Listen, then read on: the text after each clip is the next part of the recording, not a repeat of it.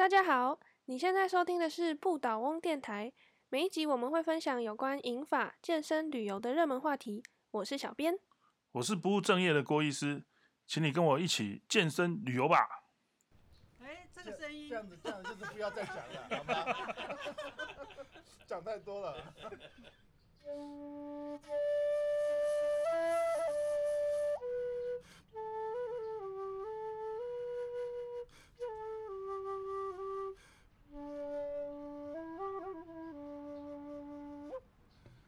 好，欢迎各位来到不倒翁电台啊、我是主持人，我是郭医师，郭建中郭医师。那今天呢，我们呃非常好，我们来到一个非常美丽的地方，在花莲哦，花莲的颜寮苏凡海洋文教艺术基金会。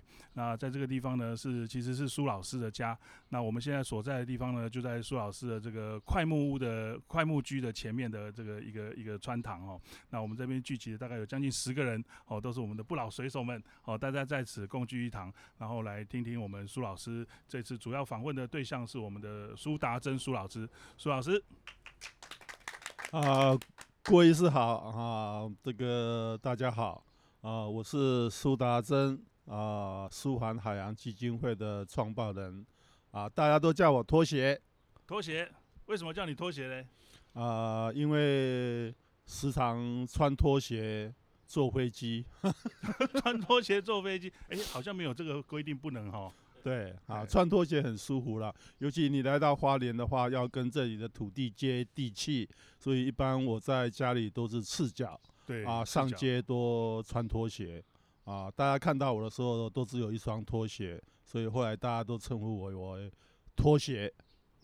对我跟苏老师认识了哈，就是在一次在帆船赛的时候，在亚米哥号上面哈，当时我完全不认识苏老师，就看到一个这个大叔啊，穿着吊嘎哈，然后穿着个拖鞋哈，然后就上船了这样啊，也不讲话，也不讲话，然后就就坐在船首哦，就船首那个船的最前面，跨坐在那个船首上面哦，然后他就我们在这个航行在这个太平洋上面的时候啊，啊，朱老师突然手一挥，指向远方的大海，告诉我说。这就是我们的海洋。然后那个金鱼、那个海豚啊，就跳出来，你知道吗？哇，那个真的是让我非常震撼的那一那一那一瞬间哦。那为什么我会跟呃这个不老水手这边做一个这个结缘哈、就是后来苏老师他就说，诶，知道我是急诊医师啊，啊，就他们在办不老水手的活动，好、然后就说，诶，那你要不要来我们这边参加划划独木舟啊？哈、我说可是我不会划诶。啊，苏老师说没关系，没关系，你来当我们的队医就好了哦。啊，我自己急诊医师常常在办这种大型活动的呃队医的活动嘛。我说，诶，队医的话，那我 OK 啊，这是我专长的东西啊。哈啊，可是我不会划独木舟怎么办？苏老师说没关系，你只要在帆船上面就可以了。哦，在帆船上，我们的借护船上面啊，我在借护船上做什么事情，我就吹刚才那首《绿岛小夜曲》哈、让这些这个不老水手们呢，哈、这个不会太太太紧张哈，那可以随着这个《绿岛小夜曲》的节奏呢，哈啊，慢慢的滑，慢慢的享受这个青山绿水、海洋的这个这个风景哈，然后哎，真的都滑回来了，好厉害哦！这个苏老师那次的活动啊，真的非常完，非常的安全哦，让我印象非常深刻，还写了一篇这个这个海报哦，投这个机整医学会的这个年会的论文哈啊，还得到大家的这个共鸣，说哇，这第一次不老水手在学会里面出现这样子哈，这个苏老师办这样的活动，真的是让我们非常的。安全哈，然后可以大家来参与这样子。那很多呃，我们不倒翁学校的校友们哦，常常在我的演讲里面听到这个舒凡不老水手的事情啊。我们今天就是在这个地方，那我们就请苏老师来来为我们介绍一下这个呃不老水手的精神，还有这个不老这个呃苏凡海洋基文教基金会的这个来由。哎，苏老师，啊，谢谢郭医师啊，郭医师刚才讲的都是真的哈。那我们就是啊，在二零一三年啊就成立了不老水手，然后在二零一六年的那一年呢，我们把不老水手这个品牌呢推向国际化，所以我们是两岸三地啊的不老水手齐聚在清水断崖，然后。包括香港的凤凰卫视都来拍摄我们不老水手的这样的一个活动场面。我还记得还有空拍机，对不对？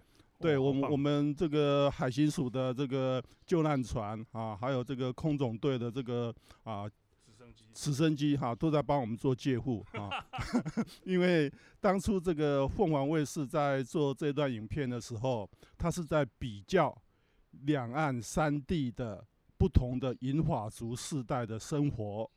在香港，他们介绍的是医院；在北京，他们介绍的是养老院；在台湾，介绍的是我们不老水手在清水断崖划独木舟的过程。哇哇，太棒太棒太棒！对对啊，我们台湾代表的是这种活跃哦，创意精神。那我记得那时候呃，我们二零一六年的时候，不老不老水手的呃这个联谊会的会长是我们呃这个怀生哥嘛，怀生哥，怀生哥来，我们介绍一下怀生哥。来，大家好，我是林怀生，呃，很开心哈。这我来到这里哈，就把这个地方当的是我的家。为什么呢？这个地方是非常自由自在的地方，而且还有遇到很多的贵人，在这边认识的郭医师，呃，我都叫他叫大侠。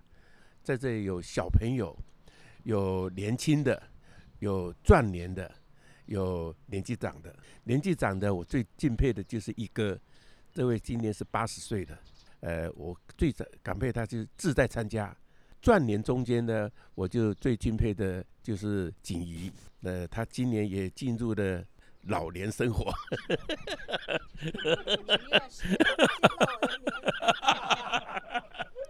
年轻的里面呢，是我敬佩的是小花，这些很自然自在的成立一个家庭。这是最主要，就是苏老师能够啊，把他一生的积蓄啊，扎在这个地方，呃，让我们有个后花园。这是我感佩的地方。我还记得哈，我第一次来到书凡的，踏进这个书凡的园区的时候啊，那看到的是葵妈，我们的向葵就是苏老师的太太哈，啊葵妈。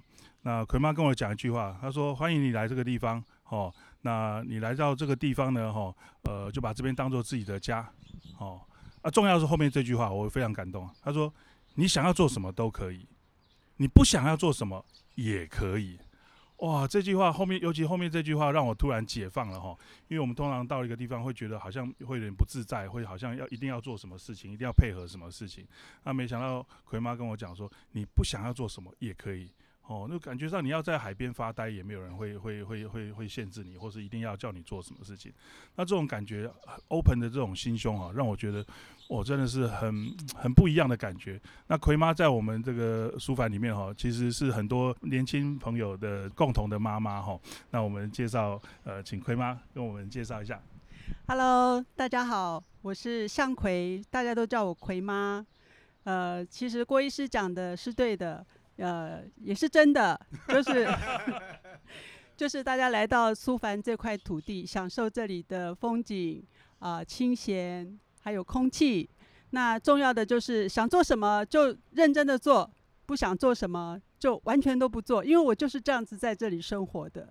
然后在这里呢，你可以非常呃安静、安宁、轻松的沉淀你自己。好。那所以呢，我们在这里除了有这一群不老水手之外，我们还有很多很棒的年轻人，呃，大家在不同世代、不同思想里头，呃，一起相处，然后互相激荡。我觉得这是我们苏凡最可贵的地方。我们常常听到大家讲轻盈共居，轻盈共居。我觉得我们这里就是想实现这样的精神，已经做到了。嘿，然后就是希望大家来这里都感觉这里是一个家。哎。老师曾经说过一句：“说第一次来是朋友，第二次来是自工，第三次呢？家人。”哎，这就是我们对大家最热烈的欢迎。谢谢。好，我们在这边呢，有很多的家人在这边哈。那很多人来了一次、两次，啊，甚至来这边 long stay 啊哈，来这边住一个月、两个月都有哈。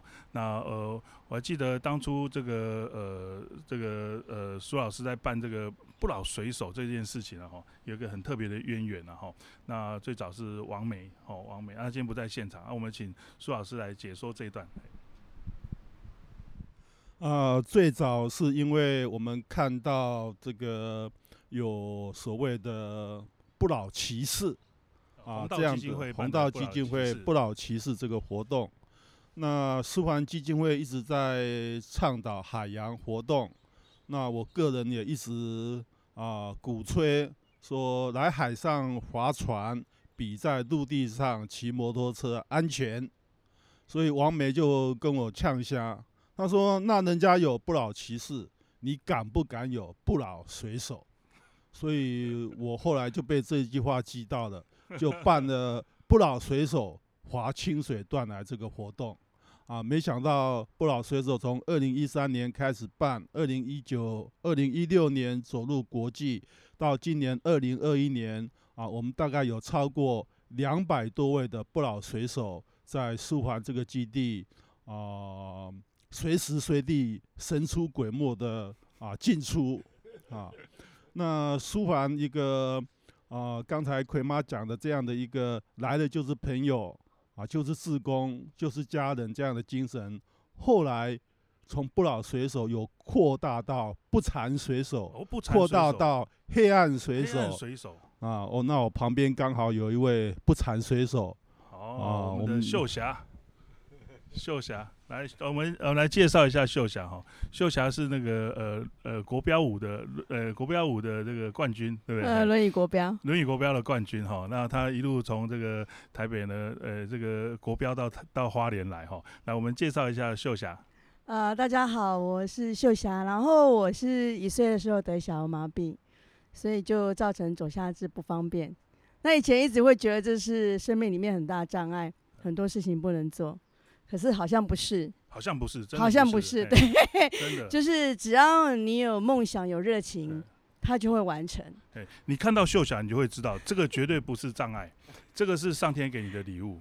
哎，我们人其实每个人身上都有病啊，都有一些缺陷。他最后用。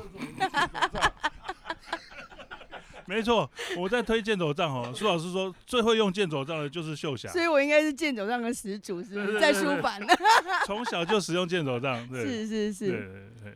好，介绍一下那个不缠水手。好，呃，就是今天这个场景在书房，就是回想起二零一五年的时候，那时候就朋友约我说要不要来呃华独木舟，其实我一口气我就答应了，我觉得。呃，这是一个机会，一个让自己挑战跟玩的机会，然后把握住这样对，我就说 OK，然后来了之后，我更觉得呃完全没有问题，因为呃舒凡这边老师有很多的无障碍环境。那我们觉得我们的通行行动上是无阻的，最大的障碍是人心呐。对，只要你愿意啊，有愿就有力，有很多人会帮助你，然后帮助你完成这个。是你说的对，所以来到这边，你知道有多少志工在等着协助我们吗？多少？就非常非常多，非常多。真的，我觉得自工可能比我们的来的参加人多了两倍三倍，这么多人在协助我们，你说怎么会不成功呢？所以心是很安的。我们很好奇，就是哎，不缠水手不是，比如说小麻痹下面比较轻嘛，啊上面比较重嘛，对不对？上半身比较重，在独木舟不是会会不容易不容易稳定嘛？那你们是怎么做到？对，我想一开始可能包括老师。包括呃教练，包括我们都没有想到会有这个状况。可是真的，我们的腰是没力的，我们的脚甚至于没有办法去顶住那个那个独木舟。独木舟，对，你怎么克服了？所以老师就帮我们克服了。怎么？他就找出很多椅子让我们坐。像我，我坐了椅子，我一只脚有力，可能顶着还可以。可是椅子还不够，因为有些人是腰也没力，所以教练们就开始想办法，拿出很多好像保利龙的东西，对吗？就开始裁切，然后还要裁切量身定做。对，塞在我们身体的左右前方，这样子来稳住我们。哦，哎，可是我上次看你在曾文西华也没用什么椅子啊。呃，我现在已经进化了啊！对，我觉得这几年就是身体的训练，我觉得我的呃核心肌群会变有力了，呃比较好一点，然后一直在不断的调整那个坐姿，我觉得这是也一一个方式。哎，各位你们不要以为哈，这个这个身障哈就是要别人帮助，你知道吗？我们上个礼拜在曾文溪华独木舟啊，秀霞姐啊，秀霞姐是当那个借护船呢。他是在帮，他是在帮助帮助别人借护的这样。啊，对，那个也是一个很大的挑战跟自信心，就是哦，我可能在舒凡这样的海域里面，我是没有办法做到这个角色借护，可是，在曾文溪是一个平静的水域。哎，我发现我就可以做到了。嗯，我也可以当借户，然后从头滑到尾。然后我觉得最重要是以前就是哦，滑在那边享受风景。可是呃，上个礼拜曾文熙很不一样，是我觉得我很多的专注力是在呃要来滑的人，我要注意他的安全。好像自己也当一个守护者，从被守护者当一个守护者的。从被帮助的变成助人者。对对，其实其实秀霞不用做这个角色哈，她就已经是助人者了。为什么？当她愿意走出来，当她愿意下海，她的这种精神已经感动很多人了。很多人就会受到这样的精神哦，然后被感动到，受到帮助，然后也跟着走出来。那对于安全这一块，我要特别要再请苏老师讲一下哦，因为很多人会还是会担心说，到下海会不会很危险？到底苏凡有什么样特殊一个制度或一个方法哈，让这个海的活动变得很安全？刚刚秀霞有讲到借护船啊，有什么样的一个呃模式让让害怕的人哦呃也愿意、我们有一句口号说，这个苏凡是怎么样专治恐水症的地方哦，专治恐水症。很多人不会游泳，也来到苏凡之后也会愿意下水了。这到底怎么能够做到的呢？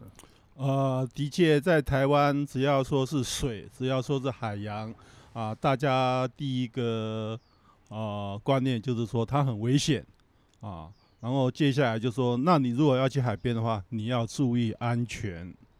那要如何注意安全呢？没讲，呃，好像也讲不出一个所以来。不会讲啊。啊没人讲啊，就只有插个牌子在那边说水深为险，禁止下水啊。啊，最后的结果就是说，那你不要去最安全。这就跟我们讲的哈，很多人怕跌倒就不愿意站起来走路，而你越不站起来走路，退化的就越快。你越是怕接怕海，不愿意去接近海，那你就一直恐海。那台湾的对于海洋的教育，我们一直给他啊批判说这是一个恐海教育啊，他把海啊变成一个大家很无知的环境。那只要你对它是一个无知的环境，你就会害怕啊。只要你害怕的话，那我们就会用很多迷信或一些法令或一些习惯来限制它。那这个变成我们台湾的海洋教育的啊、一个模式，那我们称之为恐海教育，恐怖、害怕、还有恐吓，禁忌啊，还有恐这个吓这个这个它的过程。那在舒缓呢，我们想把它扭转这样的对于海洋的一个啊尝试，我们把它转过来叫做亲海教育。我们希望你是从认识、亲近到最后喜爱，那我们称之为亲海教育。那如何能够做到安全呢？那、只要你来到舒缓，我们啊让你认识这个海洋的过程啊，我们是用三个方面，一个是彼此的认识，我们会认识你，你会认识我们这里的教练。第二个是对于海洋的了解，我们会跟你介绍今天海洋的情况啊，它有很多面貌，每天每个地点不同，那我们会介绍你如何去啊了解这个海洋。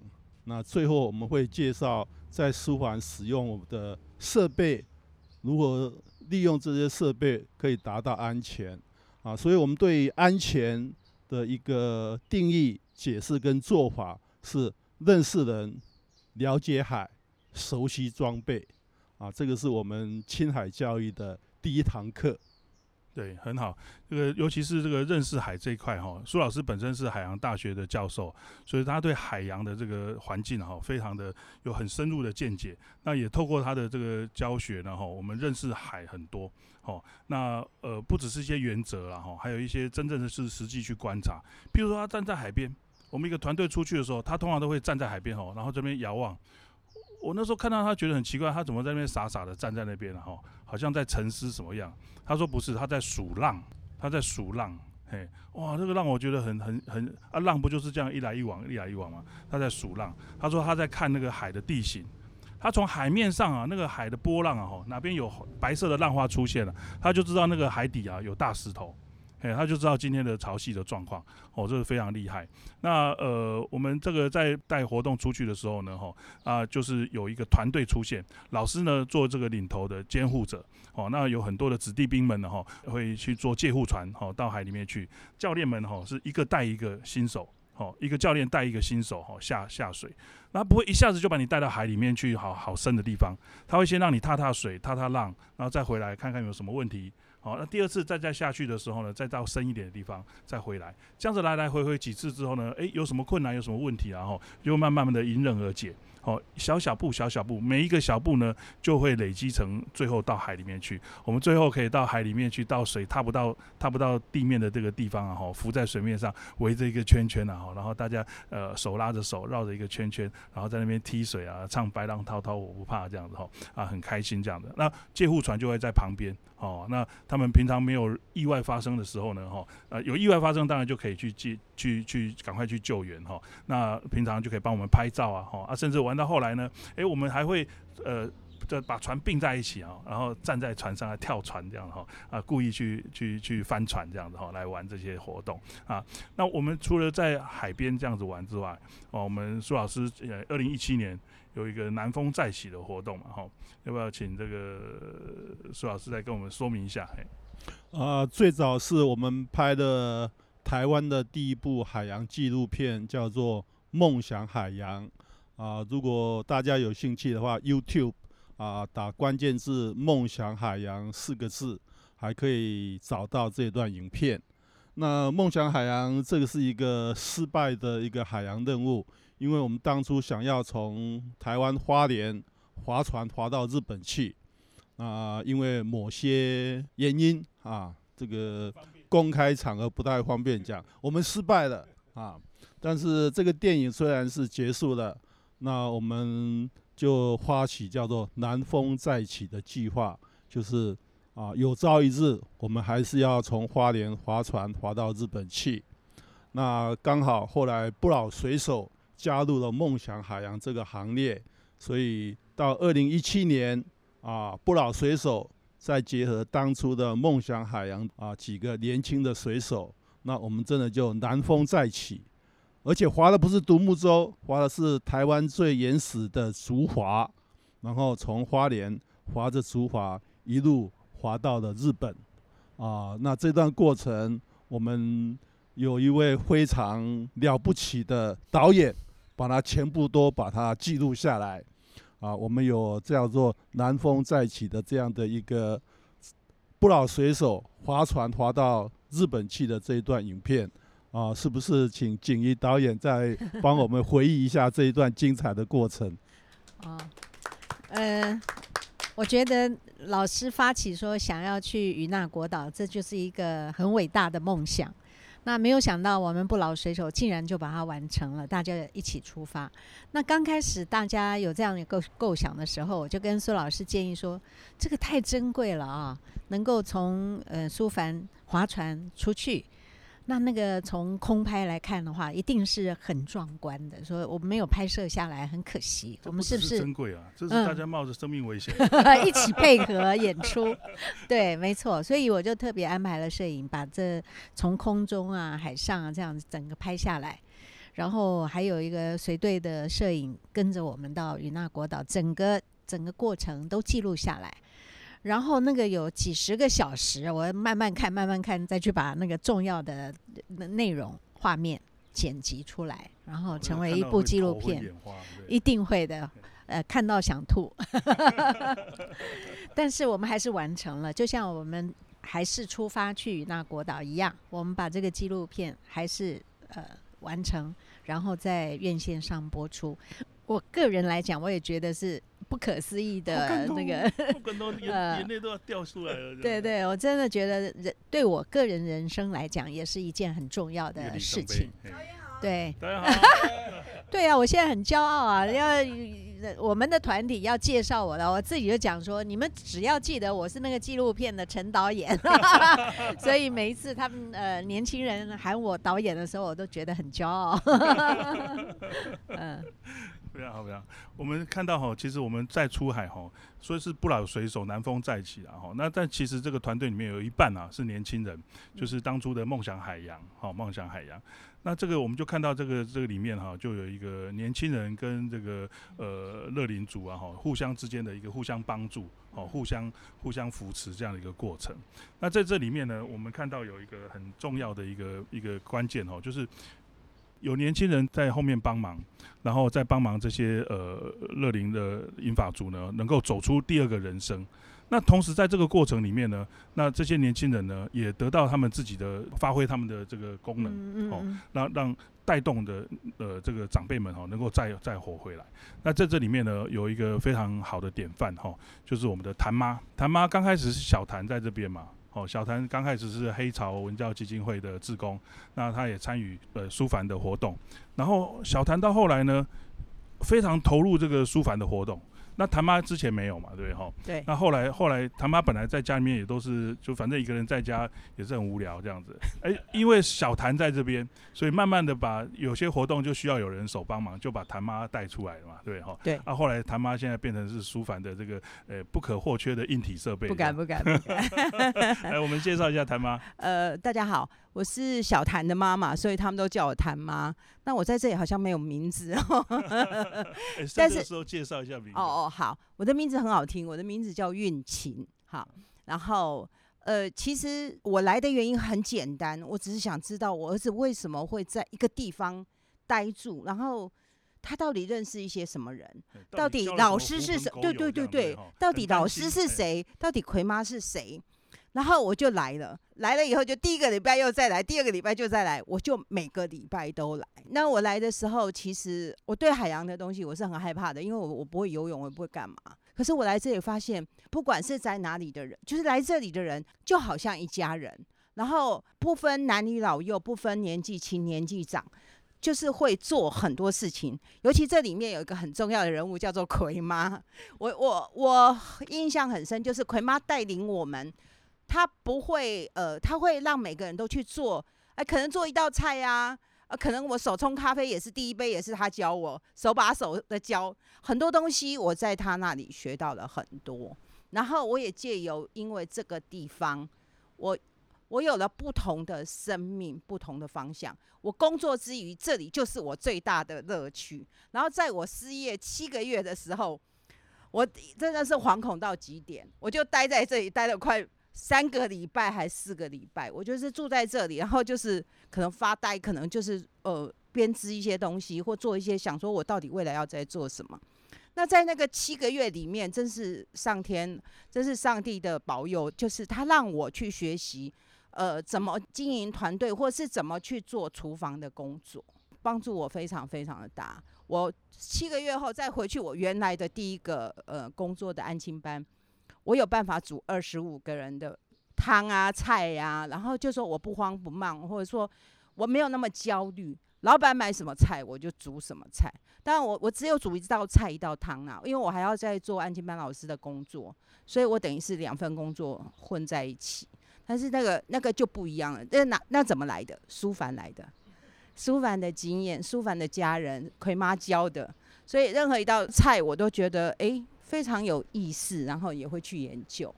好，所以真的书凡是等于是我的家，大家都是我的家人，学习很多，不仅接近了儿子，更接近了另外一堆人，然后也真的知道说。